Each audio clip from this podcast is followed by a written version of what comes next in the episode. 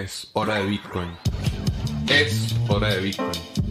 Hora de Bitcoin, mientras más pronto te des cuenta, mejor para ti. Si quieres conocer más de esta iniciativa, visita eshoradebitcoin.org.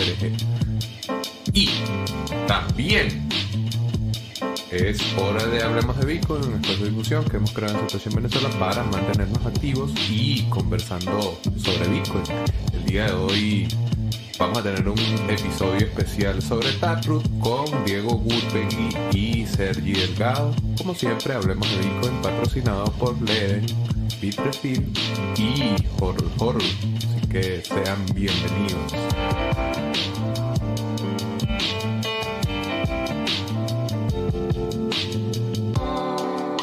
Hablemos de Bitcoin es patrocinado por Leden una suite de servicios que te ayudan a ahorrar y ganar más Bitcoin y dólares digitales.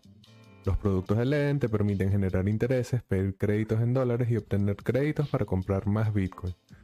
Tus cuentas de ahorro en Bitcoin y dólares USDC, en colaboración con Genesis, ofrecen las mejores tasas de interés del mercado, trabajando con la institución más establecida y con mayor transparencia de la industria.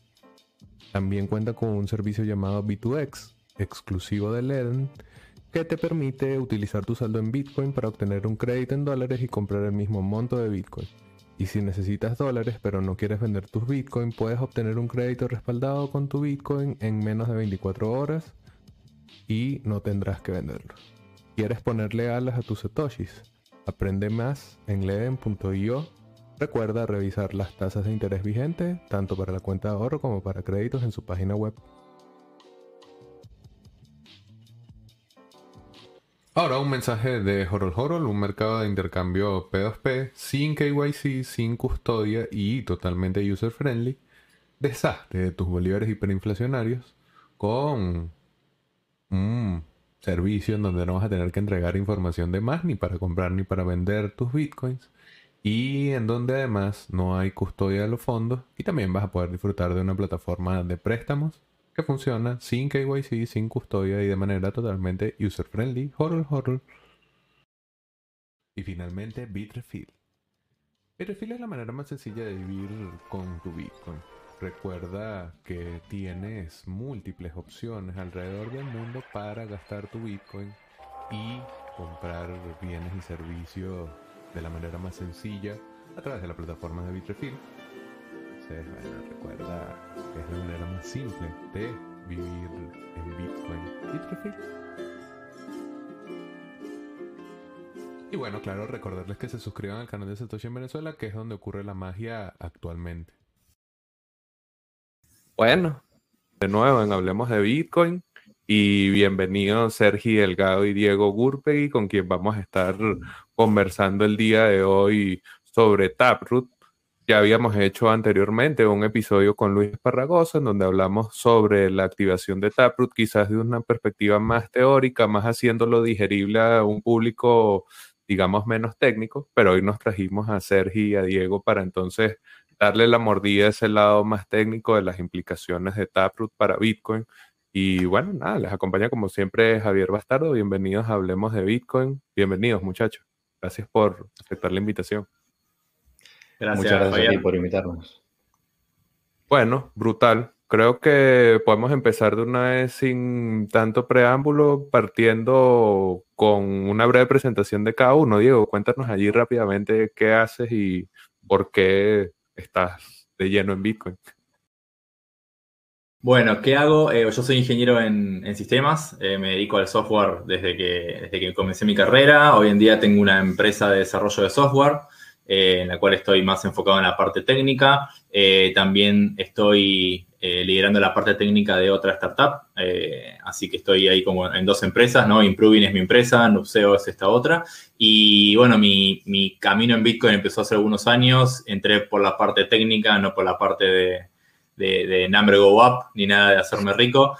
y entré por, por lo técnico y me quedé por la libertad, podríamos decir. Eh, así que bueno, estoy todos los días tratando de aprender un poquito más. Cuando puedo dar alguna charla eh, o colaboro en algún proyecto de difusión que, me interesa bastante. Y bueno, es un poquito mi, camino en Bitcoin hasta ahora. Ok, perfecto. Y en tu caso, Sergi, bienvenido también. Gracias. Eh, pues yo, bastante similar, eh, soy ingeniero en informática. Uh, cuando acabé los estudios en informática decidí hacer un máster en seguridad, que fue lo que me llevó un poco al tema de eh, criptografía, ver un poquito de tema de criptomonedas y demás. Y por suerte, gracias al eh, director de trabajo de final de máster que tuve en aquel entonces, um, descubrí Bitcoin y decidí hacer un doctorado sobre el tema. Eh, estamos hablando de 2014-2015. Eh, la cosa no estaba tan conocida, con lo cual encontrar algún sitio donde poder empezar con temas técnicos era bastante más complicado, sobre todo eh, teniendo algún tipo de ayuda económica para, para, poder dedicarte a esto full time, ¿no? Cuando acabé con esto, seguí en el tema académico uh, durante un año. Eh, estuve en Londres una temporada también trabajando en otras universidades, haciendo investigación referente al tema.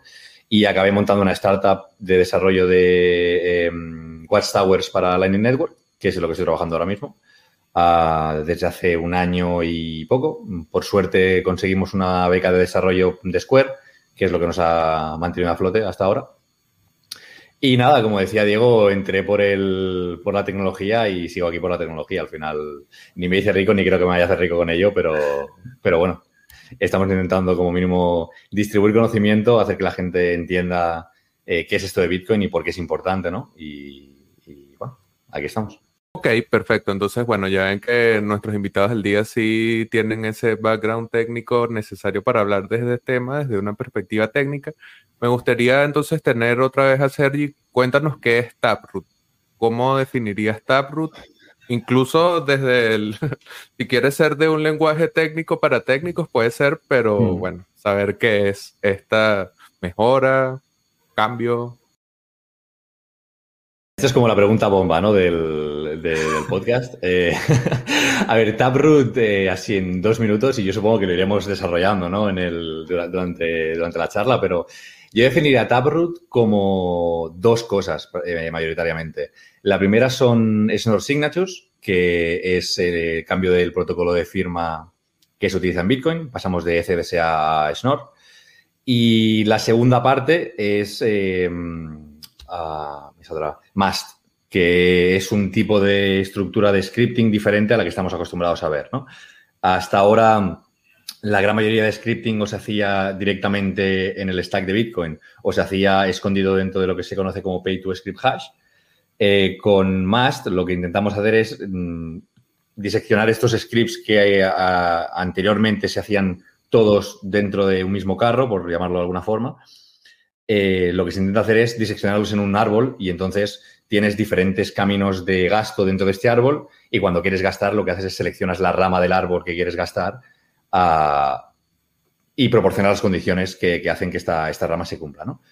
Al final lo que consigues con esto es reducir el espacio que necesitas para, gastar un, script complejo, porque no necesitas mostrar todas las condiciones y ganas en parte en privacidad simplemente con esta parte, pero juntándolo con, con Snor ganas mucho más, ¿no? Y consigues esconder las cosas de una forma como muy elegante que, bueno, supongo que podremos entrar un poquito más adelante en, en cómo, ¿no? Ok. Y Diego, también tienes que añadirnos allí alguna cosa que veas que dirías que también está eh, creo que Sergio lo resumió de manera muy buena, por lo menos para arrancar. Eh, puedo agregar algunos condimentos a lo que comentaba él. Eh, en, este, en esta mejora que se la llama Taproot, se están incluyendo tres BIPs, que son los Bitcoin Improvement Proposal, son esas, mejoras, esas propuestas de mejora sobre Bitcoin eh, que se suelen documentar de manera muy detallada explicando el por qué, el cómo y algunas especificaciones técnicas. Bueno, eh, de estas que estoy comentando, hay tres que se incluyen todas juntas en este cambio. Y si andamos un poco fino, en realidad de esas tres, una de ellas es las firmas eh, Schnorr, que comentaba Sergi, y las otras dos son las que técnicamente podríamos decir Taproot, ¿no? que son las que incluyen todo esto que, que dejó entrever Sergi. Y, lo otro que podría agregar es que las ganas o las intenciones de incluir Schnorr en Bitcoin eh, existen hace muchísimos años en la comunidad, hace mucho tiempo que, hay intenciones de incluir esto en Bitcoin, así como también este, este árbol de condiciones de gasto que se llama MUST, que comentaba Sergi, también es una idea que viene dando vuelta ya creo que de 2013, más o menos, y bueno, después de muchas discusiones, ir y venir, eh, se encontró una forma que dejaba a la mayoría de los participantes contentos, que es este cambio que ahora llamamos Taproot, y es lo que, bueno, ahora eh, de alguna manera se aprobó para ser parte del protocolo, ¿no? Ok, perfecto. Hemos señalado entonces las piezas que incluye Snort, Taproot y TapScript. Y además Sergi nos acaba de explicar junto a Diego un poco sobre Mast, que además añade cómo son los detalles de funcionamiento técnico para esto directamente en el protocolo. Entonces pudiésemos entrar directamente ya conociendo qué es y qué piezas trae, cuáles serían los beneficios. Siempre hablamos, por ejemplo, partamos con Schnorr. Las firmas Schnorr van a añadir, eh, digamos, privacidad y seguridad. Y generalmente quienes hacemos contenido o directamente reportamos sobre Bitcoin, generalmente nos quedamos solamente en ese plano. Entonces me, me, gustaría con ustedes ir un poco más allá a la profundidad y ver de qué manera en el protocolo firmas Schnorr aportan a privacidad y seguridad. Diego. Bien, eh, vamos con firmas Schnorr entonces. Eh, como comentaba Sergi, eh, esto de Schnorr es el, el, algoritmo, digamos, el mecanismo a través del cual se hacen las firmas digitales, ¿no? Firmas digitales es algo que seguramente todos escuchamos alguna vez, que en Bitcoin, que es el con el que autorizamos que una transacción realmente se, haga, ¿no? Que, ciertas monedas se gasten. veníamos utilizando uno, ¿no? Que se llamaba SDCA y ahora pasamos a Schnorr. Schnorr como decía hace un rato, hace mucho tiempo que, se quiere implementar. ¿Por qué? Porque es un algoritmo que, sobre todo comparado con SDCA, eh, es mucho más performante. ¿sí? Eh, tiene, eh, funciona mejor, digamos, vamos a ponerlo así en términos muy simples, es mejor, es más rápido y además permite, tiene algunas particularidades que son las más potentes que es esta capacidad de hacer, digamos, operaciones matemáticas o aritméticas, ¿no? Ahora, explico bien a qué me refiero con esto. Pero lo que quería aclarar es que justamente, eh, de hecho, la curiosidad, para el que no lo sepa, este algoritmo SDSA de alguna manera surge, ¿no? Y Sergio, de última, me corregí si estoy equivocado, pero eh, surge como una forma de decir, tenemos Schnorr, pero Schnorr está patentado, ¿bien? No se podía utilizar.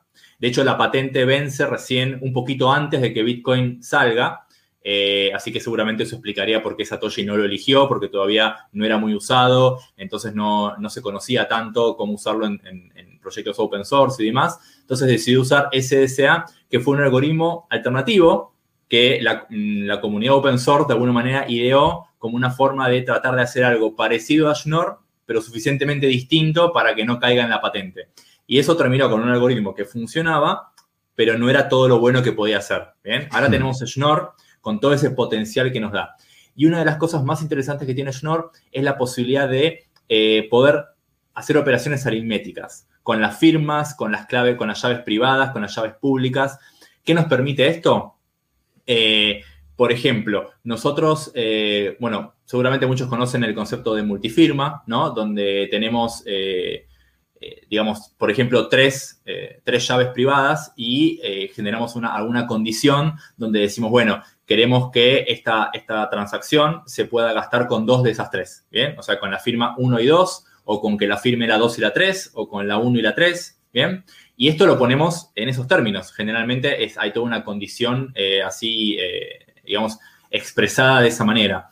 Bueno, matemáticamente, con Schnorr, podríamos lograr cosas como por ejemplo eh, sumar esas llaves privadas de alguna manera y si nosotros eh, agarramos las, las llaves públicas, ¿no?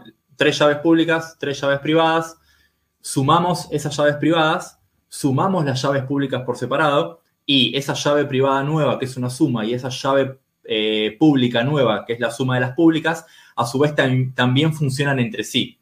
¿Bien? Esto por ahí es medio abstracto y no se está entendiendo mucho, pero lo importante es, que nos permite jugar matemáticamente y tal vez condensar un montón de firmas y un montón de llaves en una sola. Entonces, ¿por qué estoy explicando esto? Porque, porque esto es una de las cosas que podría llegar a aportar en términos de privacidad. Bien, porque una, una de las formas más comunes, si no la más común, de lograr privacidad a nivel conceptual es confundirte entre el resto. ¿Cómo uno logra privacidad? Eh, piénsenlo en términos prácticos. Eh, si yo, si a mí me están persiguiendo, ¿no? En la calle, por ejemplo, ¿a dónde voy a ir? a una calle vacía y desierta a esconderme? ¿O voy a ir adentro de un shopping, por ejemplo, un centro comercial que está lleno de personas y me voy a vestir similar a otras personas? Ese es el objetivo o esa es la forma en que alguna veces eh, logra privacidad. Entonces, si nosotros logramos de alguna manera que una transacción que lleva multifirma, que tiene muchas llaves privadas, podamos sumarlas todas y que se parezca a una transacción de una única llave, nuestra transacción multifirma se confunde con las demás transacciones de firma simple, que son las más comunes. Entonces, de esa manera, podríamos lograr que el día de mañana, de todas las transacciones que haya, haya algunas multifirmas, haya algunas firmas simple e incluso haya algunas con mecanismos mucho más complejos, pero bueno, ahí nos metemos en la parte de más y Taproot. Eh, y logramos que para el observador externo todo luzca igual, todo sea parecido. Entonces, ese es uno de los beneficios que nos trae Schnorr en términos de privacidad. Y obviamente el tema este de poder sumar y operar algebraicamente o matemáticamente con, las firmas nos permite también ganar en, en, velocidad. Los nodos, por ejemplo, van a poder validar las firmas de manera mucho más rápida, ¿no? Cuando, cuando verifican un bloque, etcétera, etcétera. Así que eso es un poco la idea de mejoras en privacidad y en seguridad, pero, y esto seguramente lo podemos ir discutiendo a lo largo de, de la charla de hoy, todo esto funciona cuando se utilice Taproot. Bien, esto hay que dejarlo muy claro porque generalmente nadie lo dice. No es que Taproot se activa en noviembre y a partir de noviembre tenemos un montón de privacidad nueva y un montón de seguridad nueva. No, esto depende de que se use. Si, la, si no se usa esto, si las billeteras y las wallets no implementan esto y los usuarios no usan esas billeteras que implementen esto, todos estos beneficios no existen. ¿Bien? Ok, perfecto. Vemos entonces que hay allí una serie de elementos de mejora solamente en Snor. No hemos entrado todavía a las otras dos partes. Entonces, Sergi, ¿qué, complementarías allí o qué otra cosa añadirías sobre lo que ya nos comentó Diego de los beneficios de Snor? Ah, yo y principalmente quería sumarme a lo que comentaba Diego de que hay que utilizarlo, ¿no? Es, es, el hecho este de que si únicamente una billetera eh, es la que está implementando esto, sería muy fácil saber, como mínimo, eh, qué tipo de, eso de wallet estás utilizando, ¿no? O sea, imaginémonos una situación en la que inicialmente cuando hay el deployment de Taproot, no la activación, bueno, no la señalización, sino la activación real en noviembre, ¿no? Que simplemente hubiese un wallet que tuviese esto implementado, uh, en la ganancia de privacidad sería mínima. Es más, seguramente estarías dando a conocer mucho más de lo que estabas dando a conocer antes. Porque uh, estarías diciendo directamente qué tipo de billetera estás utilizando porque es la única que tiene implementado ese tipo de cambio, ¿no? Entonces, al final es, es exactamente el símil que comentaba Diego, que lo que haces es esconderte dentro de la multitud eh, con ese tipo de, scripts nuevos, ¿no? De direcciones nuevas. Que al final es incrementar tu anonymity set, es el concepto técnico que tienes tú detrás, ¿no? Es decir, cuanta más gente se parece a mí, más complicado es que tú puedas saber que soy yo quien está haciendo algo concreto, ¿no? Después, a nivel técnico, de lo que estaba comentando Diego también, me gustaría hacer un, pequeño inciso, que al final eh, es mucho más el hecho de creación de claves públicas y firmas, porque del hecho de agregar claves privadas es, como más... Eh, delicado, digamos, ¿no? Porque la gracia aquí la tienes en el hecho de que tú puedes decir, si dos personas que no se conocen quieren agregar, podrían llegar a agregar sin necesidad de tener que, eh, que, liberar su, su, clave privada, ¿no? Que es nuevamente un, un tema complejo, ¿no? O sea, tu, tu, clave privada es privada y no debería conocerla a nadie. Aunque la, la, propiedad esta de linealidad que comentaba Diego aplica a todo, normalmente cuando se hace la creación se hace tanto de claves públicas como de firmas. Y a la firma, al ser un commitment o un, no sé cómo es usado en castellano esto, pero es, eh, uh, es como una prueba de, que un cierto mensaje se ha firmado con una cierta clave, ¿no? Con eso tienes suficiente para, para, o sea, para, para uh, dar fe de que quieres gastar los fondos que estás gastando sin necesidad de tener que liberar la clave eh, privada. Entonces, respe respecto únicamente a Snor, también creo que es interesante comentar eh, el hecho de que las firmas son más cortas. Eso es un tema de, de ¿cómo se dice esto? De formato simplemente. Inicialmente con NCDSA las firmas utilizan un formato... Esto es, uh, es ASN1 con DER, juraría, eh, que tienen una cierta estructura que necesita bytes adicionales simplemente para, bueno, estructuralmente para codificar cómo funciona la firma, ¿no? La gracia de Snor es que es relativamente más pequeña. Estamos hablando de entre 71 y 73 bytes para SDSA respecto a 64 eh, para Snor, básicamente porque con Snor simplemente son los puntos. Bueno, una firma al fin y al cabo son dos puntos dentro de la curva de Bitcoin, ¿no? Y con Snor se ha simplificado el tema de la serialización de, de este tipo de firmas.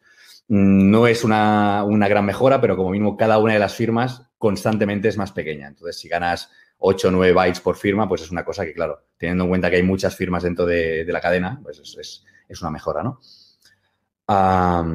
Y poco más. Mm, respecto a Snor, únicamente eso, la gran, la gran calidad que tiene Snor es el hecho de la, la linealidad y la agregación, que es, es, lo que acaba dándole el puntito cuando hablemos de Taproot.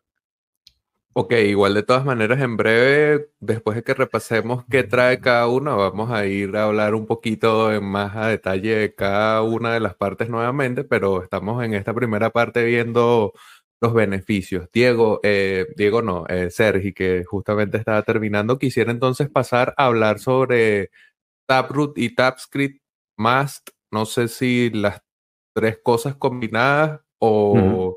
no sé, dime tú ahí que sabe yo, más que yo. yo creo que realmente es más, ¿no? Lo que habría que hablar, porque al final es lo que definía al principio. Eh, Taproot no es más que Snor y más. Entonces, TabScript es una pequeña modificación dentro de la estructura actual de cómo se verifican los scripts en Bitcoin para permitir que se utilice eh, una estructura de tipo MAST eh, para codificar scripts. Entonces, yo creo realmente que TabScript lo podemos dejar como una cosa como muy pequeñita para, para tratar al, al, final, pero lo importante aquí al hablar de Taproot, si ya hemos hablado de, de Snor, es, es Mast, que es cómo funciona esto de, los scripts con, con árboles, ¿no? A ver, entonces, intentando hacerlo, fácil porque es una cosa relativamente compleja. Eh, inicialmente o, de toda la vida, ¿no? Como, como, se han verificado los scripts en Bitcoin, esto es, un, es una estructura de, pila eh, que lo que hace es tú tienes una serie de condiciones y una serie de inputs dentro de esas condiciones, ¿vale? Uh, bueno, tienes unos operadores y unos inputs.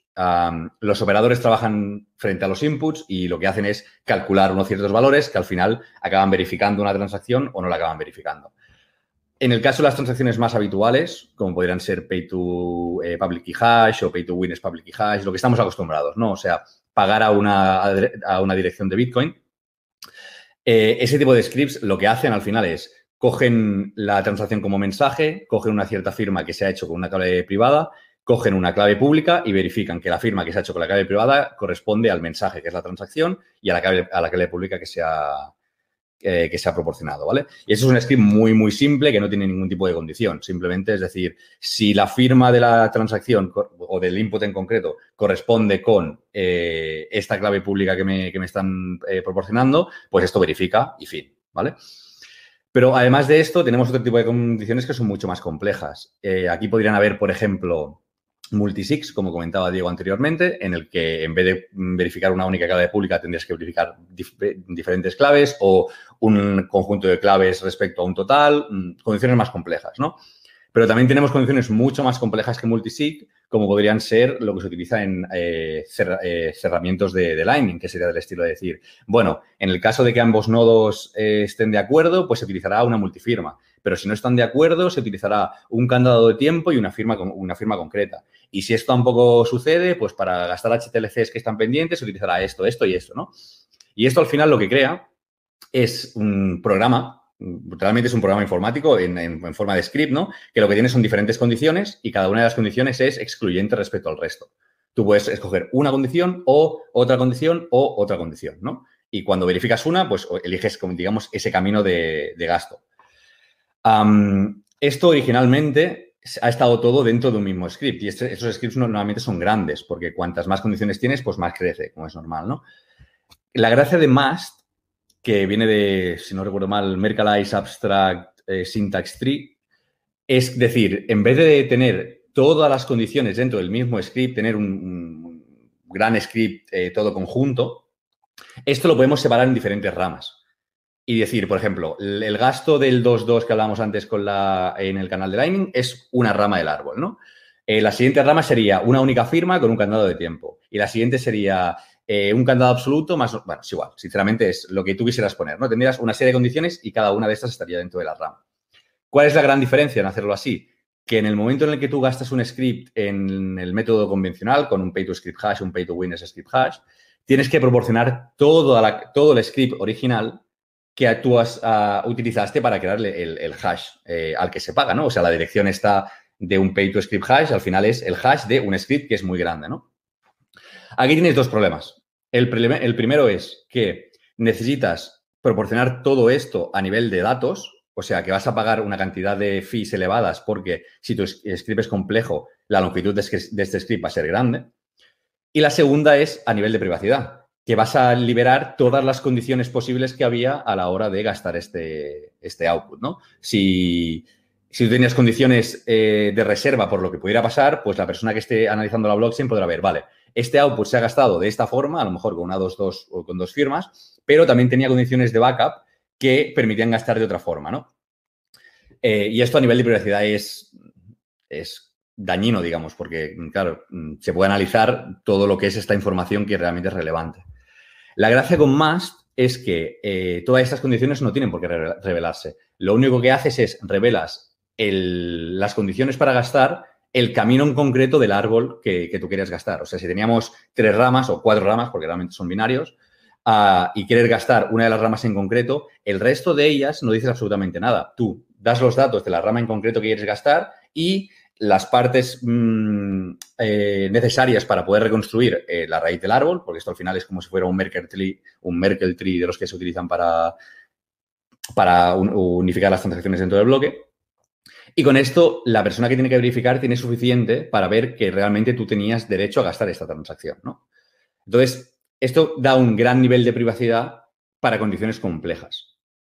Pero, mm, aún así, eh, te está, cuando tú gastas de un must, tú estás diciendo que lo que tú estás gastando es un más. Es decir, tú dices, he gastado esta rama en concreto, pero yo tenía muchas más. Bueno, no sabe, tú no sabes cuántas, pero sabes que no era un pay to public key hash, por decir alguna cosa. No era págame a esta dirección de Bitcoin, era págame a esta condición de una condición más compleja, ¿no? Entonces, bueno, bien, al final más viene a ser esto. Ok.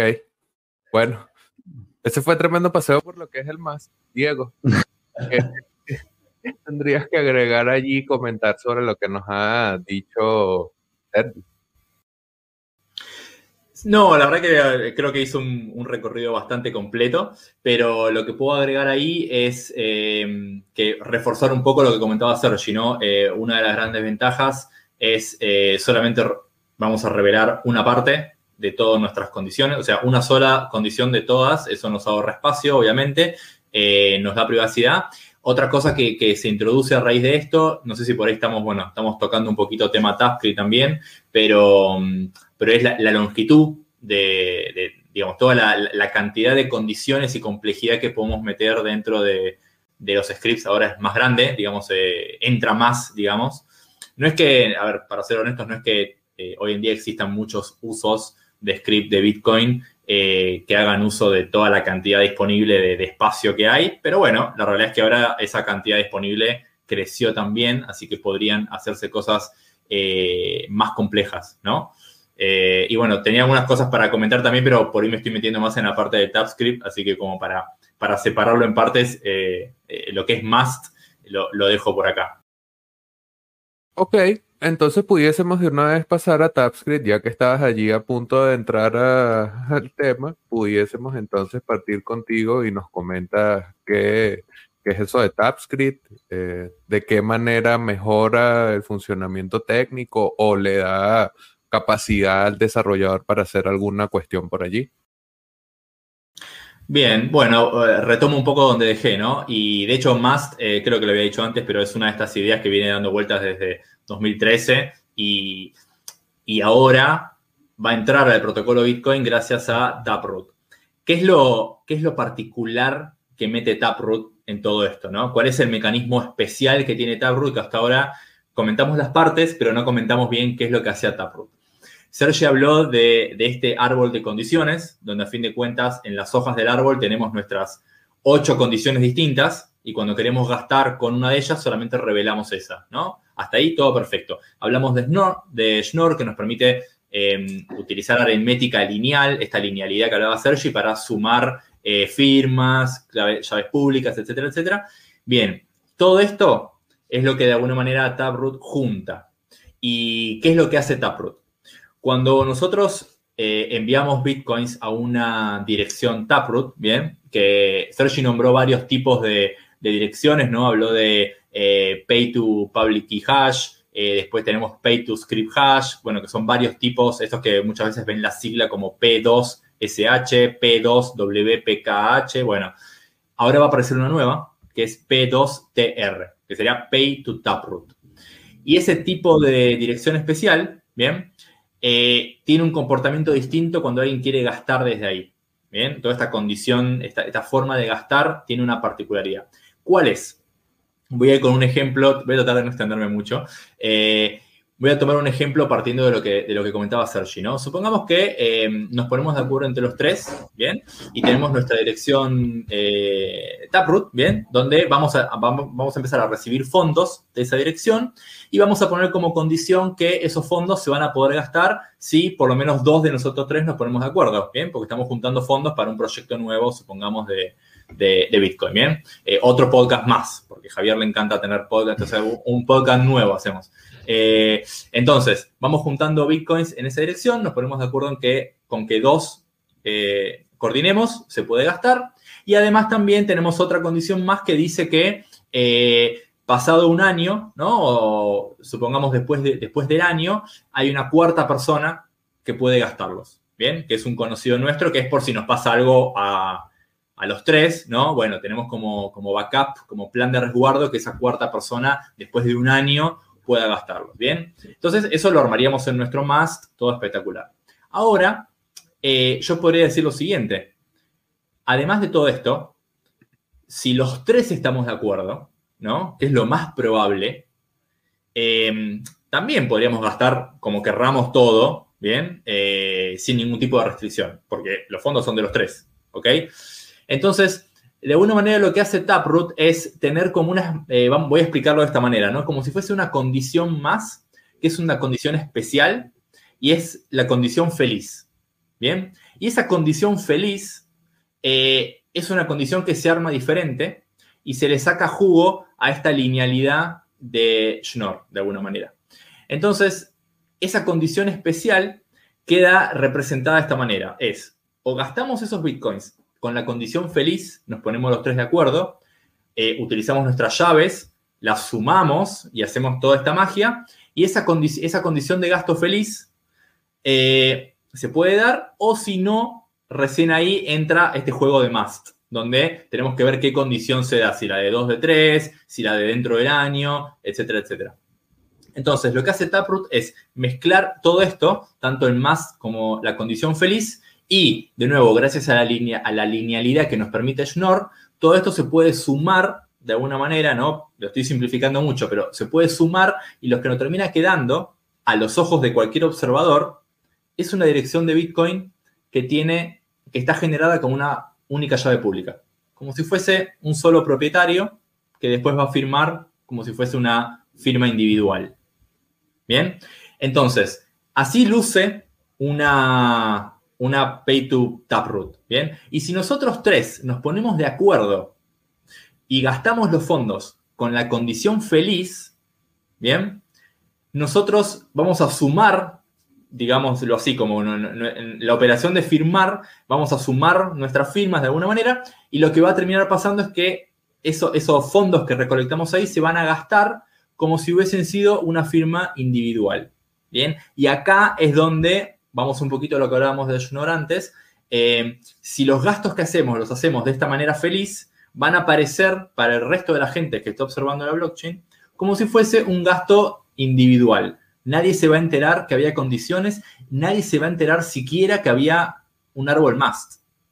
Ni siquiera eso, va a aparecer una condición individual. Bien, si no fuese así, ahí sí, obviamente hay que entrar por la parte de más. Entonces, esta es un poco la magia o la, novedad que introdujo eh, Gregory Maxwell, creo que fue, corríjame si me equivoco, a él fue el que se le ocurrió encararlo de esta manera y decir, bueno, aprovechemos todo esto, metamos NOR, metemos más, hacemos toda una ensalada espectacular y queda esto nuevo, ¿bien? Eh, y bueno, y ahí es donde entra un poco de alguna manera TypeScript, ¿no? Porque si no lo gastamos de la condición feliz, entramos en la parte de must, y ahí en la parte de must, obviamente, se utilizan los scripts de bitcoins, pero con algunos ajustes. De hecho, el, uno de los, de los BIP, que son estos Bitcoin Improvement Proposal, el tercero, que es el 342, eh, si no estoy, si no estoy mal, eh, es el que habla un poquito más de, de TypeScript y eh, hace algunos cambios ¿bien? Hace algunos, algunos ligeros cambios en, cómo hay que interpretar esos scripts. Por ejemplo, em, elimina algunos eh, opcodes, que son esos operadores, ¿no? Eh, que hablaba Sergi antes. Cuando digo operadores, piensen en cuando uno arma un script de Bitcoin, tiene, tiene que hacer operaciones. Sumar, eh, no sé, firmar, perdón, firmar no, pero chequear una firma, hacer un hash. Bueno, esos son todos operadores, ¿bien? Había, había alguno específicamente que era para multifirmas. Bueno, eh, TypeScript elimina ese, lo reemplaza con otros que funcionan parecido pero no igual. Entonces hay algunos cambios ahí que hace, que hace TypeScript al respecto. Después en general es casi todo igual. Eh, también TypeScript prepara un poco el terreno para futuras mejoras, dejando listo algunos, algunas tuercas, ahí unos tornillos puestos para que el día de mañana puedan agregarse mejoras sobre eso.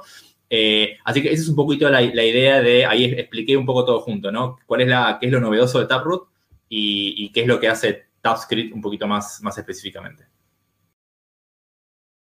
Ok, bien, bien. Estoy yo aquí también aprendiendo a la vez que los escucho porque obviamente, generalmente uno se queda con la parte más superficial de qué es lo que teóricamente va a mejorar desde la perspectiva del gasto, inclusive muchas veces se habla de la programabilidad, que ahora que explican esto de las ramas y de cómo el gasto puede ser condicional y cómo funcionan esa, forma de programar esas condiciones, ahora entiendo a qué se refiere con, creo que lo entiendo mejor lo de la programabilidad.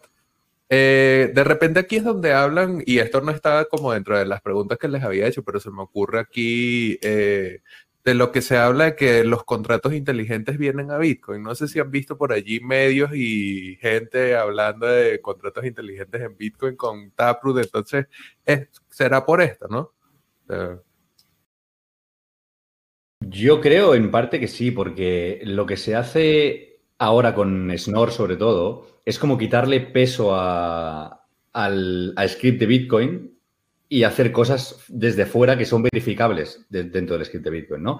Por ejemplo, lo que comentaba Diego ahora con el tema de las multifirmas, el hecho de que se elimine el code de multifirma no significa que no va a haber multifirmas en Bitcoin. Lo que significa es que la forma de verificar las firmas en Bitcoin ya no va a ser como se hacía anteriormente. Se, o sea, utilizamos la propiedad esta de linealidad de la que estábamos hablando de Snor para poder verificar una multifirma como si fuera una firma normal, ¿no?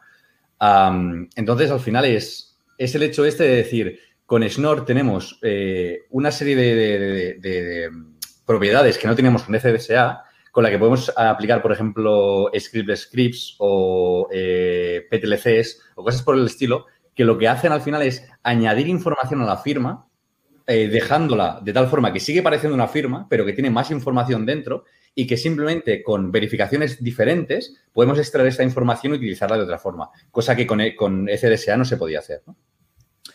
Ah, entonces, sí, ah, un, inciso que me gustaría decir sobre lo que decía Diego, porque creo que es, muy importante, bueno, añadirlo, no realmente corregirlo, porque yo creo que lo ha dicho muy bien, es, el hecho este de por qué, es, por qué ha venido ahora todo junto. ¿no? inicialmente Diego decía que, em, más estaba hablando desde 2013, no es una cosa que se quería ah, añadir o cambiar por FDSA desde prácticamente el principio. Ah, ¿Por qué no se ha hecho antes? ¿no? ¿Por qué hemos esperado a Taproot para hacerlo todo? Bueno, porque al final todo esto de unas sinergias que encajan muy bien. El problema que tenías con Snor era, vale, tenemos Snor, ¿para qué lo vamos a utilizar? Tiene muchas aplicaciones, pero si cambiamos el algoritmo de firma directamente, ¿tenemos una aplicación real directamente o tenemos que esperarnos para hacer otro upgrade en el futuro que nos dé una aplicación eh, mejor que únicamente tener multifirmas, ¿no? Y con, con Mast nos pasaba exactamente lo mismo. Mast era muy interesante pero nos, teníamos el problema este de la privacidad que comentaba eh, inicialmente y que Diego ha extendido, que es decir, si tú gastas un must, sabes que estás gastando un must. Pero si tú gastas un must de la forma que se hace en Taproot, con, este, con esta linealidad y esta agregación, si has utilizado el caso feliz, no sabes que has utilizado un must. Entonces, la gracia está en decir, si estas dos cosas eh, se juntan así de bien, ¿no? Eh, y, y, que está Taproot al final, tienes el incentivo de decir, vamos a hacerlo todo junto, primero para que sea un único upgrade y segundo para realmente sacar el jugo a las dos cosas. Porque si, intentas hacer un, upgrade de privacidad, pero la privacidad se te queda un poco en bragas, es como, eh, necesito otro upgrade más para que el upgrade inicial que he hecho realmente sea fructuoso, ¿no? Entonces, creo que aunque se ha tardado, porque eh, Bitcoin funciona así y realmente las cosas van a su paso, creo que ha sido muy interesante el no forzar eh, upgrades progresivos que también hacen que necesites más consenso más veces y el hecho de que te pueda pasar que en algún momento se te encañe mucho más la cosa porque no acabas de ver el beneficio directo a decir, no, no, mm, esto va todo en un conjunto y el beneficio directamente es este y los que vienen después son todos esos que, están aquí y los que no, nos llegamos a, no nos hayamos llegado a imaginar todavía, ¿no? Sí, de hecho, ahí agrego eh, que en las discusiones originales, antes que, que termine eh, siendo parte, ¿no? Em, había varias otras mejoras que estaban dando vueltas, que, son las que ahora están pendientes, y como por ejemplo Check eh, Template Verify, hay una otra que se llama Any Prevout, hay un montón de, de, mejoras porque la comunidad no para, y en un momento se dijo, bueno, a ver, hagamos una cosa, concentrémonos solamente en estas, eh, y lancemos estas. Eh, y un poco fue el punto medio, ¿no? Decir, no lancemos tan, tan poquito, como decía Sergi, decir solamente Schnorr o solamente más, pero tampoco lancemos todo junto, ¿no? Entonces se buscó un consenso donde agarrábamos algunas que tampoco son tan disruptivas, ¿bien? Eh, la realidad es que Taproot, cuando uno lo cuenta, parece que son un montón de cosas, que hay mucho potencial y lo hay, pero como cambio es menos disruptivo que lo que fue Segwit, por ejemplo, en su momento, ¿no? Eh, por eso también tuvo bastante aceptación y la verdad que después de lo que, de lo que vivimos con Segwit, la verdad que Taproot fluyó excelente, tanto el consenso para hacerlo como la activación y, todo lo demás.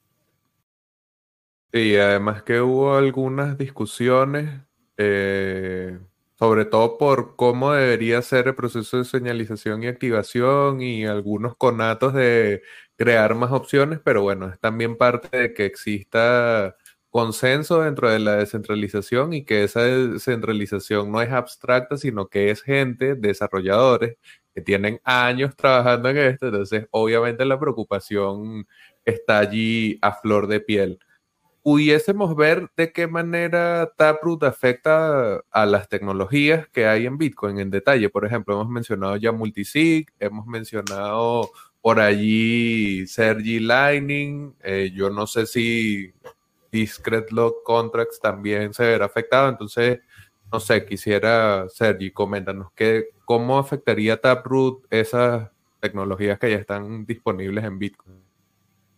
Yo creo que la más importante, el core, digamos, de lo que es Taproot, eh, bueno, es no realmente en este caso, es la multifirma. Eh, actualmente en multifirma tenemos un sistema de, verificación que es muy poco, em, ¿cómo se dice esto? eficiente. Es muy ineficiente realmente, porque para verificar una multifirma lo que se necesita actualmente es eh, necesitas las firmas de diferentes claves y las claves para verificar que cada una de estas firmas corresponde con la clave concreta, ¿no? O sea, en el caso de que tengamos una 5.5 multisig, necesitas cinco firmas y cinco claves públicas, ¿vale? esto es muy ineficiente, porque al final lo que estás haciendo es, estás verificando que la clave pública de, cada eh, usuario o de cada, bueno, que la firma, que cada una de las firmas corresponde o se puede verificar con cada una de las claves públicas, ¿no? Em, y el gran problema que tenemos con esto es que, claro, esto crece de forma lineal y que es caro de mm, verificar y de guardar on-chain. Porque al final, cuando tú creas un script de este estilo, tienes que proporcionar toda esta información. La gran gracia que, al menos desde mi punto de vista, tiene, tiene Schnorr eh, y en derivación Taproot, es que se puede hacer, se, pueden agregar todas estas firmas, como comentaba Diego al principio. Ah, de tal forma que al final lo que haces es tienes una única firma y una única clave pública. Entonces, con esta única firma y esta única clave pública, mm, tú agregas las firmas, agregas las claves públicas, eh, todo esto off-chain, digamos, o sea, antes de, enviar, eh, de crear la, nueva transacción. Y lo que haces es eh, pones esta única clave pública y esta única firma, ¿no? De tal forma que cuando una persona lo verifica o un nodo lo verifica, verifica únicamente una, haciendo que sea más rápido a la hora de verificar, pero claro, también mucho más corto, porque simplemente necesitas una clave pública y una firma, ¿no? Esta propiedad de, poder agregar cosas dentro de, Schnorr es la linealidad de la que estábamos hablando antes, que también se puede utilizar como un poco de forma trampa, ¿no? se pueden firmar, se pueden agregar puntos dentro de, las curvas de la curva de Bitcoin, que es lo que se hace realmente para agregar eh, claves eh, públicas y firmas, pero también se pueden agregar números a una firma. Eh, que esto es lo que se hace cuando, cuando estamos hablando de Taproot. O sea, al final cuando tú agregas todo esto, eh, la condición feliz de la que hablaba Diego antes, ¿no? Y, el, root de, del taproot, o sea, la raíz del árbol de taproot, lo que haces es las añades juntas y en la raíz es un hash, que es un valor, es un número, no es un punto. Pero la gracia está en que este tipo, estos números también se pueden agregar dentro de, o sea, se pueden como hacer un mesh con las claves. Y con esto lo que se hace es Ah, no recuerdo cómo lo definí la última vez que lo, expliqué en castellano, pero en inglés es un, es un tweak. Es una, una pequeña modificación. No sabría encontrar la, palabra ahora para esto. Ah, si, la conocéis vosotros, Diego o, Javier. Eh, y, yo le diría por ahí una, un, pequeño ajuste, una, vuelta de tuerca, no sé cómo llamarlo. Un ajuste. Sí, un ajuste. Yo creo ajuste es, Sí, es, un truquito, sí, al final, sí, pero ajuste me gusta. Realmente lo que haces es, eh, cogerías esta, esta firma, este, este punto dentro de la curva, ¿no? Y lo modificarías de tal forma que dejaría de ser válido para verificar una firma, pero estaría incluyendo una información que como tenemos esta capacidad de, linealidad de la que hablábamos antes, eh, pues tanto añadirlo como quitarlo. Si sabes que estaba ahí, lo puedes agregar y lo puedes quitar, ¿no? Entonces, esto es lo que nos proporciona eh, lo que nos permite hacer Taproot como tal, lo que nos permite esconder la raíz de un árbol dentro de un punto y que luego nos permite verificar la condición feliz o la condición del árbol en función de la información que recibimos cuando queremos verificar la, transacción. Pero también es lo que nos permite eh, trabajar con DLCs, que es lo que, estabas comentando tú antes, Javier. y es un hecho que al final DLCs se basa en la idea esta de uh, jugaría que es... ah, se me va a olvidar ahora. Gregory, Gregory no, no es Gregory Maxwell. Em, ah, no recuerdo el nombre. Yo tampoco. Ah, es Blockstream también. Bueno, es Blockstream también, pero no recuerdo cómo se llama. Creo que es Jeremy Rubin, ¿no No, no, no, no, no, no, Puede ser ¿no? Tampoco. Polstra, exacto, exacto. Polstra, Polstra, Polstra. Andrew Polstra. Andrew Polstra. Efectivamente, perdón, perdón, lapsus, eh, lapsus ah, a nivel de desarrollador. Eh, es una idea de, Andrew Polstra que al final es, eh, bueno, Andrew Polstra y algunos más. y al final la idea está ahí también. Seguro, seguro, porque Peter está en, todas al final. pero la idea es esta, que a base de agregar cosas, lo que puedes hacer es como acumularlas dentro de... O sea, con un único valor tienes que, puedes tener como valores acumulados, ¿no? Y al final, sin tener o sea, una firma puede ser un script si sabes qué valores necesitas ir quitando y ir añadiendo de tal forma que al final verifique, ¿no? O sea, si yo le voy dando vueltas a esta tuerca y luego sé cuántas vueltas le he dado, pues puedo decir, este script realmente es una firma a la que le he sumado 3 más 4, lo he multiplicado por 5 y luego le he hecho una operación en concreto, ¿no? Y si yo conozco todas estas operaciones que le he hecho, al final puedes deshacer todas estas operaciones, verificar una firma y conseguir una, transacción correcta, ¿no? Esto, que es similar a lo que se hace con Taproot, eh, tiene mucho más potencial que simplemente añadir un punto a un, valor, ¿no? Y es lo que es el, como digamos, el core de lo que se hace con DLCs. Ok. Y Diego, no sé si algún cambio que digas que traería, digamos, Lightning, que no, no nos dijo allí si alguna cosa perdón, mejora Taproot. No, no, tranquila. Bueno, mira, quiero, preguntarle también. sí, sí. el especialista acá me parece para, para responder eso el mejor va a ser Sergi, claramente, eh, con Lightning. Eh, igual lo que puedo agregar ahí es, em, con el tema de DLCs, creo que el, término que se utiliza para estos ajustes es eh, Adapter Signature, ¿no? Eh, es un poco el concepto que, todo este concepto que explicaba Sergi de tomar una firma, sumarle 3, sumarle 4 y después restarle 4 y restarle 3, o sea, toda esta, toda esta magia se llama Adapter Signatures y un poco, bueno, la idea esta de, de DLC, que DLC es, son los oráculos en el mundo Bitcoin de alguna manera, o por lo menos ese es el uso que le dan, que se le da. No quiere decir que sea lo único que se pueda hacer con eso, pero por lo menos es la idea que hoy eh, se le está sacando jugo, ¿no? Eh, y un poco para, para, completar la idea, en un caso práctico, la forma en la que se utiliza DLC hoy es eh, ese más 4, más 3 por 5, e, esos valores arbitrarios adicionales son justamente esa información off-chain que un oráculo provee, ¿no? O sea, ¿cómo mm. hacemos para tener información del mundo exterior dentro de una blockchain? Se utilizan mm. oráculos, ¿no? Con el, balance de centralización, descentralización que tiene cualquier esquema de oráculos conocidos hoy. Eh, entonces, lo que hace este oráculo es, por ejemplo, eh, si, el valor externo va a ser la cotización Bitcoin dólar o va a ser eh, si tal persona ganó las elecciones en tal país. Esa información es la que se traduce en un número o en, datos arbitrarios y es lo que se opera sobre la firma. Bien, y bueno, eso termina yendo a parar a, las transacciones, bueno, etcétera, etcétera, y todo lo que, todo lo que explicó Sergi antes, ¿no? Y mm, con respecto a, Lightning, más allá de lo que ya hablamos varias veces ya en, en, lo que va de la charla hoy, esta idea de que al, estar todo hecho con Taproot, al poder mezclarnos en la multitud, paréntesis, siempre y cuando todos utilicen Taproot, ¿no? Porque si somos los únicos que utilizamos Taproot, no nos estamos mezclando con nadie, pero supongamos que pasa, eh, ahí es donde tendríamos, donde tendríamos que una apertura o un cierre de un canal Lightning, eh, un cierre feliz, digamos, ¿no? Porque hay varias formas de cerrar un canal.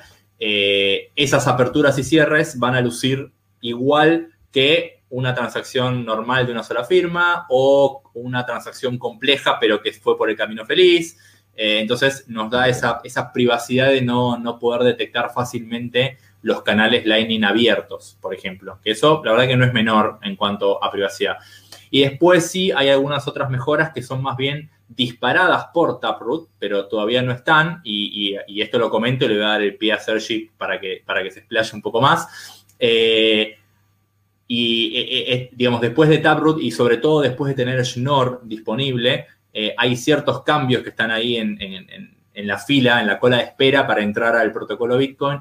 Y hay algunos, algunos de ellos, no recuerdo si era Any Prevout, por ahí Sergio me puedes corregir, pero abren la puerta a algo que se llama L2, que se escribe, se suena como L2 en inglés, pero, pero se escribe diferente, que es una forma distinta de, eh, de alguna manera, administrar los canales de, de, Lightning, eh, sobre todo en relación a lo que tiene que ver con las penalizaciones y las actualizaciones de ese canal y, creo que allana mucho el camino a algo en lo cual Sergi es especialista porque está trabajando en eso, que son Watchtower. Así que ahora te, dejo, Sergi, para que me corrijas todo lo que dije mal y expliques mejor.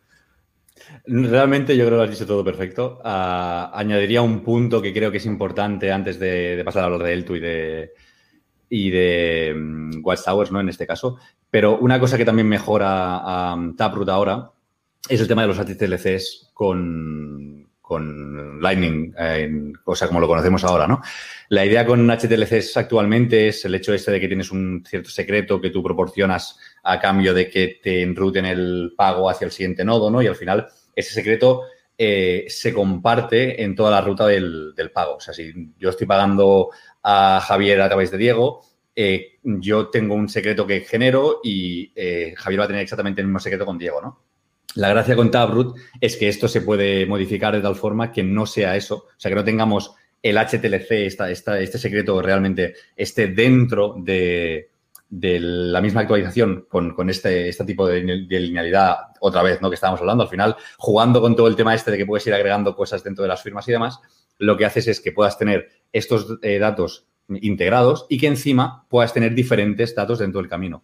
Lo que hace que el análisis de tráfico de Lightning sea mucho más complicado, porque actualmente lo que tú puedes hacer es tener diferentes nodos eh, eh, posicionados en, la red, e ir viendo a ver si te viene un, tipo, un secreto en concreto a un nodo y si luego te llega otro. Entonces, tú no sabes exactamente qué ha pasado antes, no sabes qué ha pasado después, pero como mínimo sabes que esto ha llegado del nodo anterior y va hacia el nodo siguiente y forma parte del mismo pago, ¿no? Entonces, puedes llegar a como triangular un poco hacia dónde van las cosas simplemente por el hecho de que tienes una cierta información que puedes correlacionar desde un punto a otro, ¿no? Entonces, esto con Taproot también se mejora y es, es bastante interesante.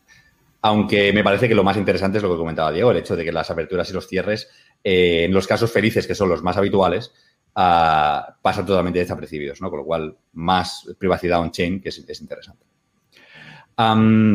Respecto a L2 y a Watchtowers, eh, sí, el VIP de Taproot con todo el tema de TapScript abre la puerta a que las mejoras adicionales sean bastante más sencillas de hacer, ¿no? Con, versiones de, scripting diferentes. Ahora, actualmente, en la que comentaba Diego, en la que no había eh, check multisig, que se ha cambiado por las verificaciones por Snore, ¿no? Y demás. Esta es como la primera versión de TypeScript, que es la que se utilizará a partir de noviembre. Pero se pueden hacer diferentes versiones con temas incrementales o con temas, es decir, pues ahora, además de lo que tenemos aquí, añadimos este nuevo tipo de condiciones o tenemos un tipo de condiciones diferentes. La cuestión es que consigues tener como diferentes versiones de scripting que tengan una cierta funcionalidad en concreto, ¿no? Y una de ellas, que es la que yo creo que la mm, comunidad está más eh, ilusionado, con, con, más ganas de que salga, es el tú, que la idea es pasar de tener un protocolo de Lightning Network de penalización, que es el que tenemos actualmente, en la que si un nodo intenta engañar a otro, lo que hace el nodo que, es, que recibe el engaño es utilizar información que le ha proporcionado el nodo, el, peer, digamos, con el que tiene abierto el canal, para quedarse todos los fondos del canal penalizando a este nodo, ¿no? Este, esta es la, arquitectura que tenemos actualmente. Y esto implica que necesitas mucho intercambio de información entre los nodos. Al final, eh, por cada vez que se hace un pago en Lightning, lo que se hace es actualizar diferentes transacciones off-chain y todas estas actualizaciones eh, tienes que guardarlas en ambos nodos para que en el caso de que uno intente timar al otro, este otro tenga la información necesaria para decir, no, no, esto no es así y como te he pillado, mm, pues te penalizo y te quito todo el dinero, ¿no? Que al final es lo que hace una Watchtower. Pasamos de este modelo de penalización a un modelo realmente de actualización de estado en la que no, se necesita tanta información, eh, es, posible verificar que se ha llegado a un punto posterior. O sea, supongamos que tenemos un canal con 10 pagos, por decirlo alguna cosa, ¿no? Y tenemos un nodo A y un nodo B, y el nodo A eh, llega a un punto en el que en el pago 8 de estos 10 que se han hecho estaba en una situación, digamos, de beneficio respecto al B, ¿no? Y lo que hace este nodo A es decir, ah, espero a que el nodo B esté desconectado y en vez de intentar enviar a la blockchain el mm, estado 10, que es en el que estamos actualmente, yo intento enviar el 8, que para mí me, es más, beneficioso.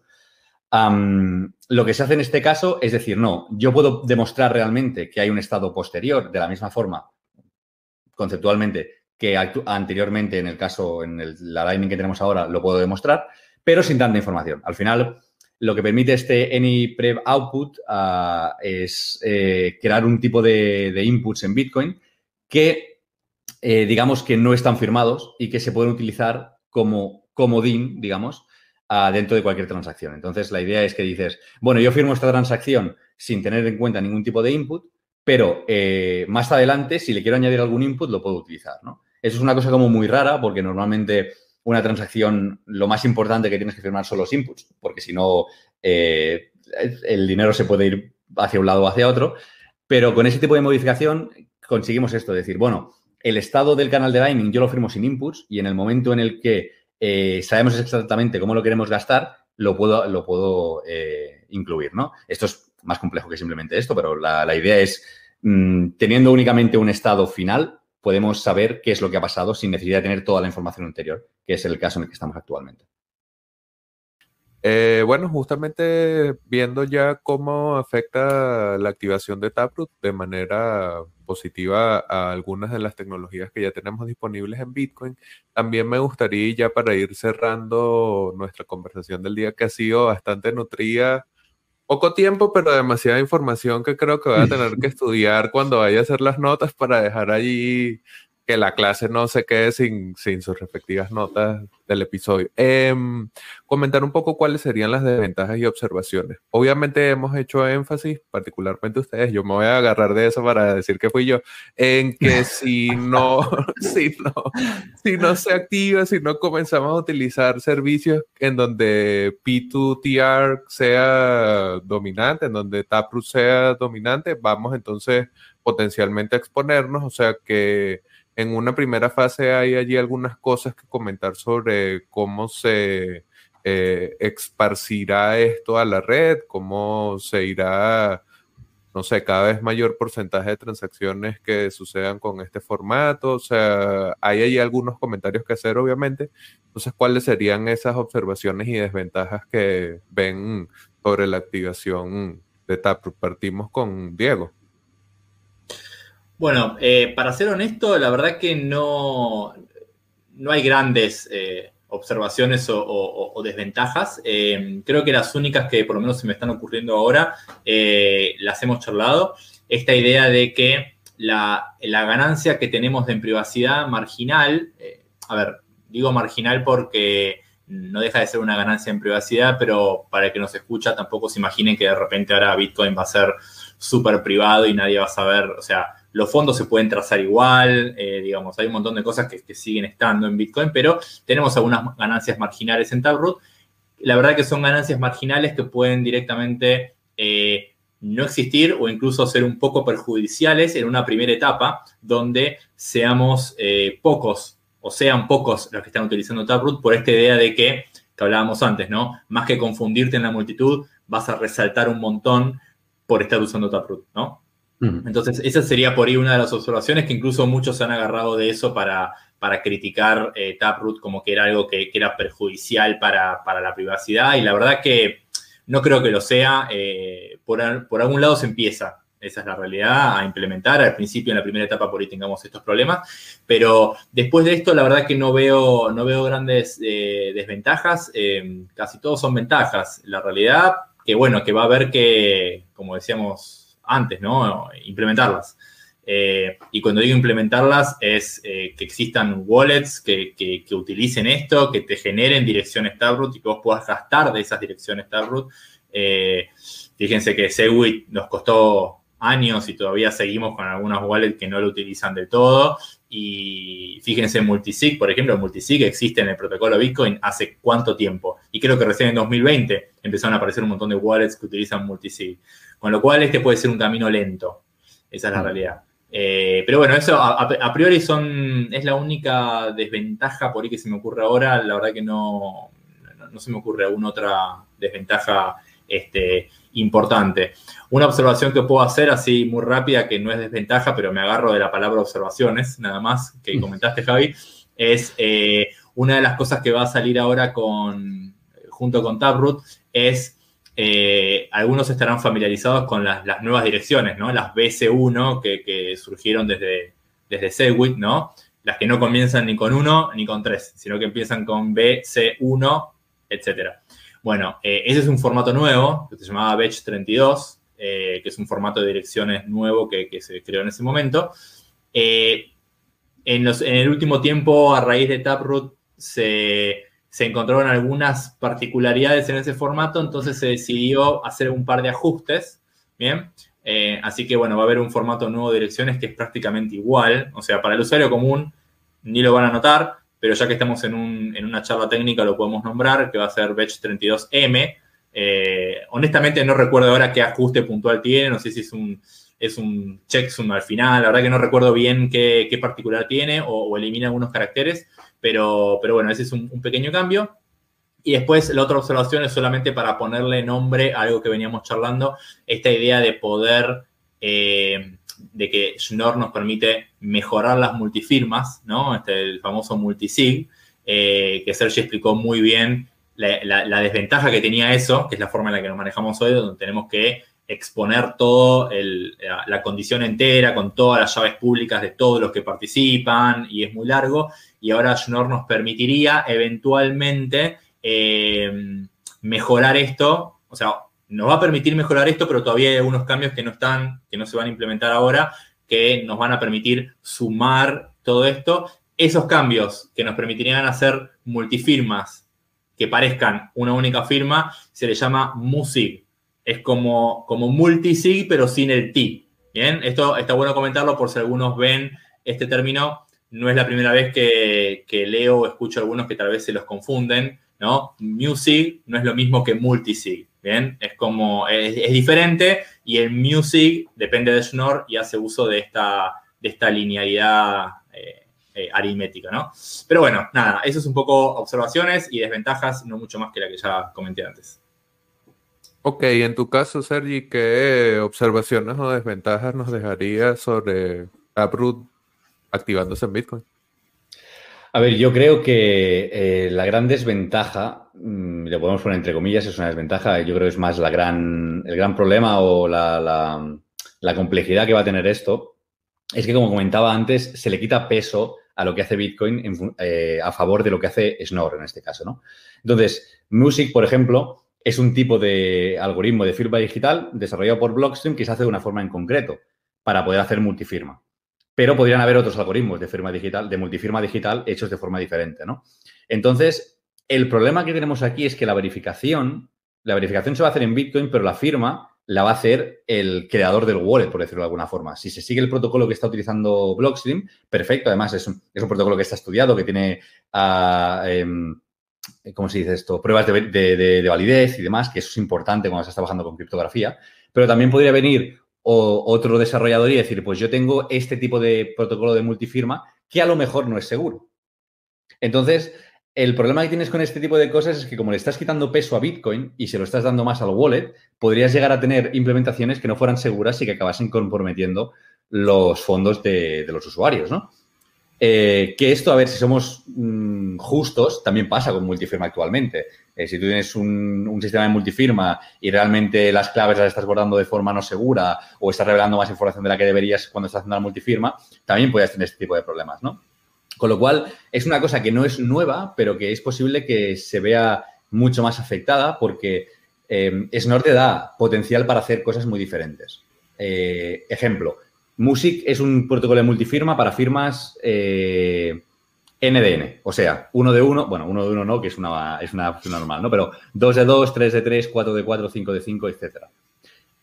multifirma en, en Bitcoin, como la conocemos actualmente, te deja cambiar ese tipo de cosas. Puedes tener una 2 de 3, una 3 de 4, una 4 de 5, bla, bla, bla, bla, ¿no? Pero Music es simplemente para firmas, digamos, uh, equilibradas en ese sentido. O sea, es todos de todos, ¿vale? Firmas no equilibradas, lo que se conoce como firmas... Eh, eh, threshold. De, ah, threshold, sí, que no sé, cómo se Umbral. Umbral, umbral.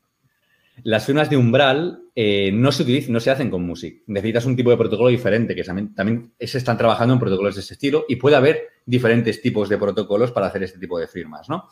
Entonces, bueno, pues tienes eh, la complejidad de decir, eh, hemos pasado a un, sistema que es más complejo a la hora de generar estas firmas, en vez de ser firmas normales que se verifican a base de tener más información, y al ser esto más complejo, te podría llegar a pasar que digas, hostia, hemos llegado a un, a un sistema que se ha descubierto esta vulnerabilidad porque el desarrollador en concreto de este wallet no hizo los deberes como debería y ha cogido algo que es relativamente nuevo y que no tiene un análisis de seguridad bien definido y, bueno, como lo que está pasando con música actualmente, que para poder dar un sistema eh, fiable al público se han hecho diferentes versiones y se está todavía, todavía analizando para intentar hacerlo más, más mm, fácil de utilizar, ¿no? Es en plan robusto y user-friendly. ¿no? Ese es como el primer o el gran, mm, la gran desventaja que yo le veo.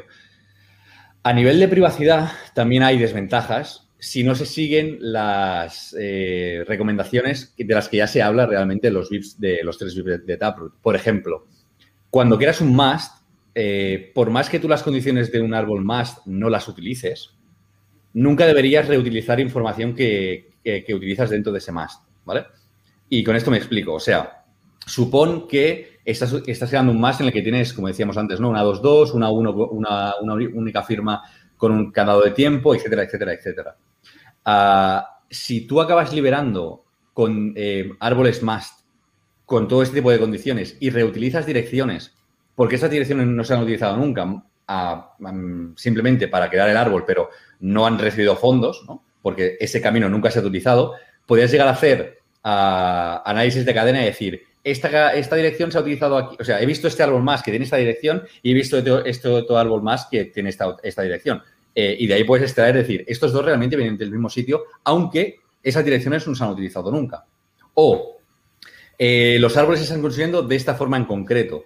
Y el único software que crea eh, árboles de este tipo es este software. Entonces ya puedo saber que estos árboles vienen de ese software en concreto porque sé que los crea de esta forma, ¿no? Al final deberías poder tener un tipo de aleatoriedad a la hora de crear los árboles para que no puedan hacerte como fingerprinting de decir, este árbol viene de este wallet en concreto porque los crea así y es estático. ¿no?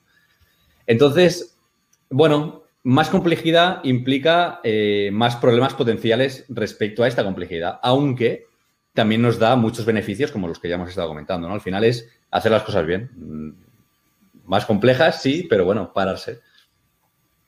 Ahí lo que, si me permitís, Javi, lo que iba a agregar ahí, que, está muy bien lo que, lo que comenta Sergi, que, hay todo un espectro de cosas que, si bien no es que son negativas a partir de ahora, ¿bien? Porque el tema de fingerprinting también eh, es una problemática que existe hace tiempo, ¿no? De, eh, incluso muchas veces eh, uno viendo la blockchain sabe qué wallet generó esa transacción por la forma en la que está armada esa transacción, pero es verdad que son cosas ahora con la complejidad que trae Taproot digamos, a, prestar atención un poquito más, eh, más en detalle, ¿no?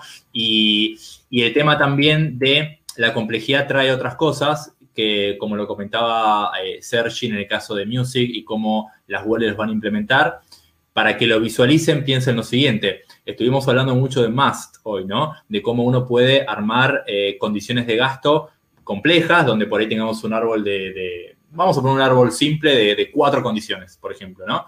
Eh, cuatro condiciones diferentes y dijimos que una de las grandes ventajas es que yo puedo, si, voy a gastar con el caso feliz, no tengo que mostrar ninguna, ¿bien? Y si voy a gastar con alguna de las cuatro condiciones, tengo que mostrar esa sola, ¿bien? Tengo que mostrar esa condición y algunos datos más de mi árbol must para que todo sea validado. Pero no dijimos qué implica eso. Si esas direcciones de Pay to Taproot, ¿no? Eh, son mías, yo las generé con mi wallet, eh, y yo solamente voy a mostrar la parte del árbol que necesito, eso implica que yo tengo que conocer todo ese árbol. Yo tengo que conocer todas las condiciones y, cómo se ubican dentro de ese árbol por si algún día tengo que gastar utilizando alguna de esas. Entonces, de repente, a la wallet ya no le alcanza solamente con manejar la llave privada maestra y listo. ¿Bien? ¿Por qué? Porque eh, y esto de nuevo no es algo nuevo que aparezca en, Taproot, sino que cuando utilizábamos scripts en Bitcoin, también pasaba lo mismo. Si yo tenía un script complejo, cuando quería gastar los fondos con ese script, yo tenía que conocer el script complejo. ¿bien? El tema es que, de nuevo, Taproot nos abre un abanico de posibilidades, nos abre un montón de caminos posibles eh, complejos, pero si decidimos recorrer esos caminos, bueno, tengamos cuidado porque hay que tener un montón de consideraciones y, ya nos alejamos de ese camino simple donde gastar Bitcoin era simplemente firmar con mi llave privada y nada más. Bien, eh, gastar Bitcoins nunca fue firmar con la llave privada y nada más. Lo que pasa que, además de firmar con la llave privada, había un montón de cosas que había que saber, pero todas esas cosas que había que saber eran todas estándares, eran siempre igual, había un montón de valores por defecto, de cosas que ya se sabían que eran siempre igual, entonces las wallets eran relativamente sencillas. Pero si nos empezamos a complicar las cosas, la wallet de repente tiene un montón de responsabilidades más, que es lo que decía Sergi, ¿no? Eh, y eso, si bien no es un problema que introduce Taproot, Taproot nos da mucho potencial, pero nos da mucha responsabilidad también. Claro, yo creo que además cabe añadir que es lo que decías tú, no es nuevo el hecho este de tener que gestionar más que una clave, ¿no? Pero si nos podemos analizar cuántos wallets actuales te permiten trabajar con Pay to Script Hash no es una cosa común. Con un, o sea, con Pay to Script Hash para algo convencional como pudiera ser una multifirma, sí. Con Pay to Script Hash del estilo yo defino un script en concreto hecho por mí, mm, muy pocas y yo creo que a muy bajo nivel, porque es una cuestión, ahí debes saber muy bien lo que estás haciendo, ¿no? Ah, y, mientras que esto hasta ahora es una cosa muy poco común, con Taproot va a ser como el pan nuestro de cada día, porque eh, tú vas a poder construir árboles de este estilo y estos árboles van a poder tener, van a poder tener condiciones complejas, ¿no? Entonces, a lo mejor un wallet que era muy sencillo, como comentabas tú ahora, pasa a no ser tan sencillo simplemente por el hecho de dar este tipo de posibilidades que anteriormente no se estaban dando para nada. Simplemente era multi, bueno, firma simple con eh, Segwit o con lo que tocase en ese, en ese caso, ¿no? Eh, entonces, sí, es, esto. no es nuevo, simplemente si quieres unirte a poder hacer Taproot, antes una funcionalidad que no estabas dando, que era compleja, ahora la vas a tener que dar. Y eso implica mojarte, claro.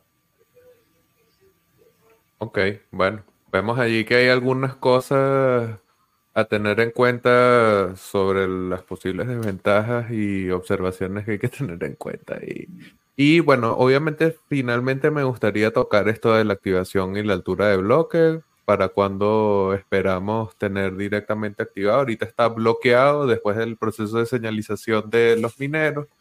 Eh, se alcanzó esa cantidad necesaria de 90% de los bloques durante un periodo de 2016 bloques. Se señalizaron el más del 90% de esos bloques un elemento que mencionaba Diego en su momento es que ha habido mucho consenso de la comunidad, de los mineros, de muchos de los agentes económicos interesados en que Bitcoin tenga upgrades. Entonces ha sido mucho más tranqui hasta cierto punto el proceso, pero bueno, obviamente me gustaría cerrar con la activación y para cuándo esperaríamos Taproot. Bueno, pues tomo la palabra. Ya, que no, apuntaste a ninguno, Javi, arranco yo rápido. Eh, eh, no recuerdo honestamente el número de bloque exacto, sé que es 700.000 algo, eh, creo, pero bueno, caería aproximadamente en noviembre, ¿bien? todo puede variar, justo ahora estamos en una caída de hash rate, así que no sé, pero andaría por ahí, andaría por, por noviembre. ¿Qué significa esto?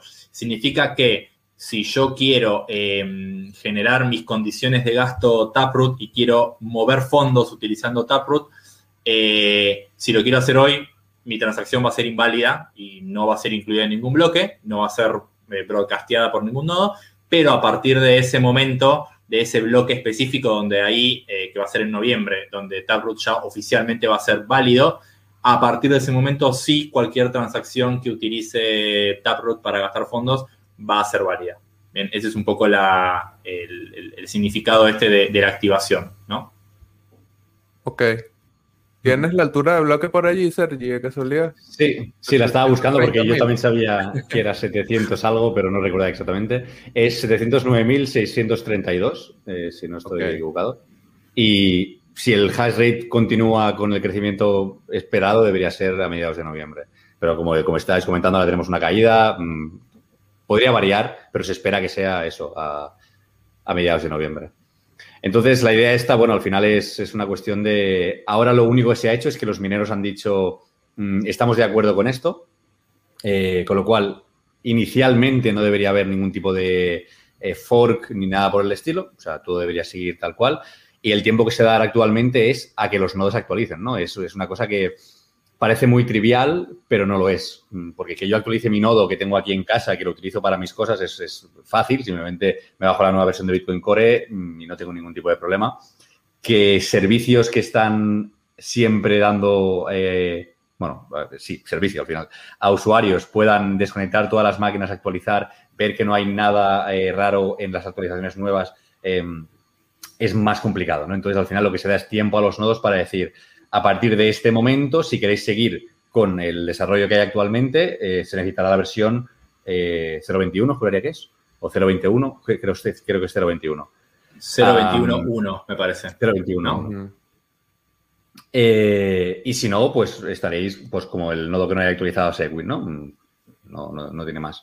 Pero la cuestión es que tienes que dar tiempo suficiente como para que lo que son sistemas críticos puedan actualizar que esto va mucho más allá de que un usuario normal o un desarrollador actualice su nodo de pruebas o es un nodo normal. ¿no?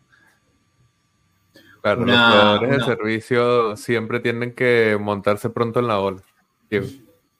Sí, sí, no, es que, lleva tiempo y, por eso es que eh, de acá a noviembre, en realidad, dentro de los estándares Bitcoin, casi que diría que, es algo rápido, ¿no? O sea, se activó todo rápido, pasó creo que un mes, eh, nada más, un mes y medio desde que arrancó el periodo de este famoso Speedy Trial, que, la verdad que el que lo ve afuera dice, bueno, pasó un mes y medio, de recién hasta noviembre, bueno, créanme que eso en Bitcoin es rapidísimo, así que el Speedy está bien puesto.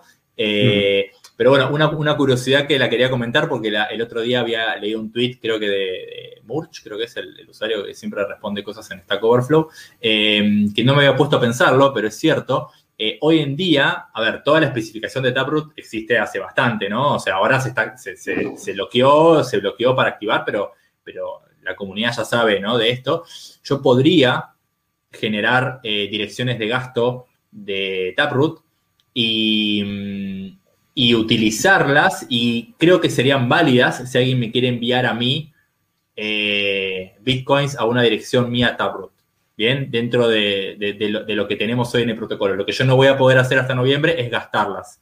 Pero eh, esto tómenlo con pinzas porque justo lo leí hace poco y estuve investigando un poquito y, claro, porque mm, el formato de las direcciones es, eh, es ese que empieza con BC1, ¿no? que el que nombraba antes, Batch 32 independientemente de que el formato va a cambiar, no quiere decir que el que estaba no sea válido. Y ese, ese formato BC1 lo único que tiene adentro es una, es una llave pública. Ni más ni menos, es una llave pública. entonces yo puedo generar una dirección Taproot si yo quiero hoy. Eh, las direcciones Taproot, justamente por todo lo que estuvimos explicando hoy, la magia es que pueden esconder todo dentro de una llave pública que parece normal. Eh, entonces yo podría generar direcciones P2 eh, TR, ¿no? Pay to Taproot. Pero bueno, hasta noviembre no las voy a poder gastar, ¿bien? O sea, ninguna transacción que las gaste va a ser válida. Pero como curiosidad, uno podría, eh, si quiere recibir fondos ahí de ahora. No se lo aconsejo a nadie igual todavía, pero, pero bueno, técnicamente la posibilidad está. Ok. yo creo que para, dar, para dar un inciso a eso simplemente, eh, el hecho de que, claro, tú podrías recibir fondos a una dirección inválida cualquiera. Mm, es, parte de la gracia de Bitcoin, ¿no? O sea, actualmente las mm, direcciones Taproot no son válidas con la versión de Bitcoin que tenemos, ¿no? Es una cosa que no, no existe, ¿no? pero esto ha pasado de siempre. Ha habido errores a la hora de generar direcciones y puede ser que tú hayas enviado fondos a una dirección que realmente no existe o que tiene un formato incorrecto o, lo que sea. Y esto no se verifica a nivel de protocolo. Simplemente, si en algún momento hay una clave pública que genera esa dirección y tienes la clave privada asociada, pues podrás gastar, ¿no? Entonces es gracioso por esto, porque dices, sí, tú puedes enviar, pero como eh, las condiciones actuales no te permiten generar eh, la transacción que gaste de, de, esos fondos que has creado tú anteriormente, pues se van a quedar ahí hasta noviembre con suerte. Ok.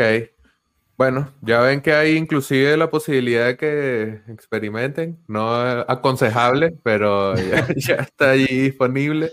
Hemos estado mostrando sus usuarios de Twitter, así que, y también están añadidos en la descripción del video notas del episodio, pero de repente si nos dicen dónde puede conseguirlos alguien que quiera, no sé, contactarles, hacerles alguna pregunta sobre Taproot o sobre sus propios proyectos, Sergi, por ejemplo, ¿dónde te contactan?